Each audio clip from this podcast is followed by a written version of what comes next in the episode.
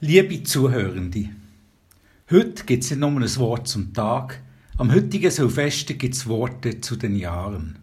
Und zwar in Form von zwei kurzen Briefen, die ich den beiden Jahren, im Alten und im Neuen, geschrieben habe.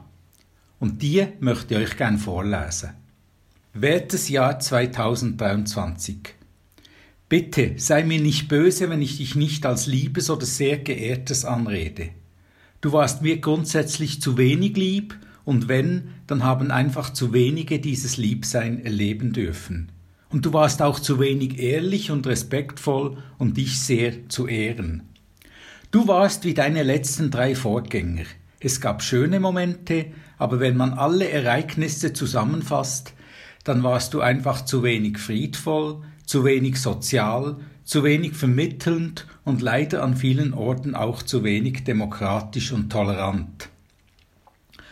Unserem Land und mir persönlich hast du vor allem die Schocki-Seite gezeigt. Das passt ja auch zur Schweiz. Im Vergleich zu vielen anderen auf der Welt geht es uns immer noch gut, auch wenn es uns mal schlecht geht. Solange wir so viel Zeit und Energie verschwenden können mit der Frage, ob es jetzt im Bundeshaus ein Pult mehr braucht oder nicht, solange wir uns wie jüngst um das sekundengenaue Billettlösen außerhalb des Zuges aufregen können, solange geht es uns in der Schweiz einfach zu gut. Diesbezüglich warst du, Jahr 2023, uns einmal mehr wohlgesinnt. Du hast unsere Wohlstandsgesellschaft weiterleben lassen. Das ist zwar nett, aber vielleicht wäre es manchmal hilfreich, müssten wir uns bei Geld und Geist wieder mal vermehrt ums Zweite kümmern. Ich selber durfte dank dir viele wundervolle Momente mit schönen Menschen, äh, Entschuldigung, das ist ein typischer Verschreiber für unsere heutige Gesellschaft. Viele schöne Momente mit wundervollen Menschen erleben. Dafür bin ich dir sehr dankbar. Aber warum hast du es nicht geschafft, dass dies viel mehr andere auch durften?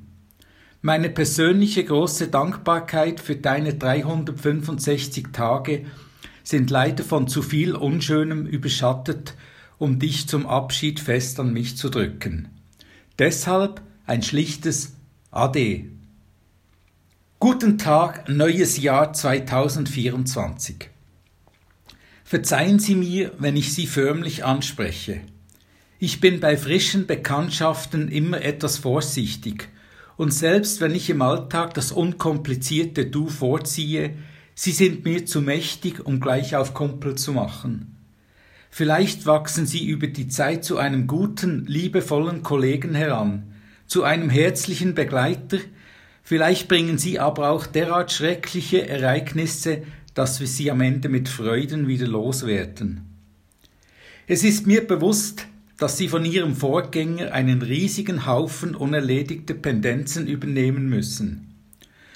Offen gesagt, wir haben auch nicht viel beigetragen, um ihrem Vorgänger den Abbau von Problemen und das Beenden von Konflikten zu erleichtern.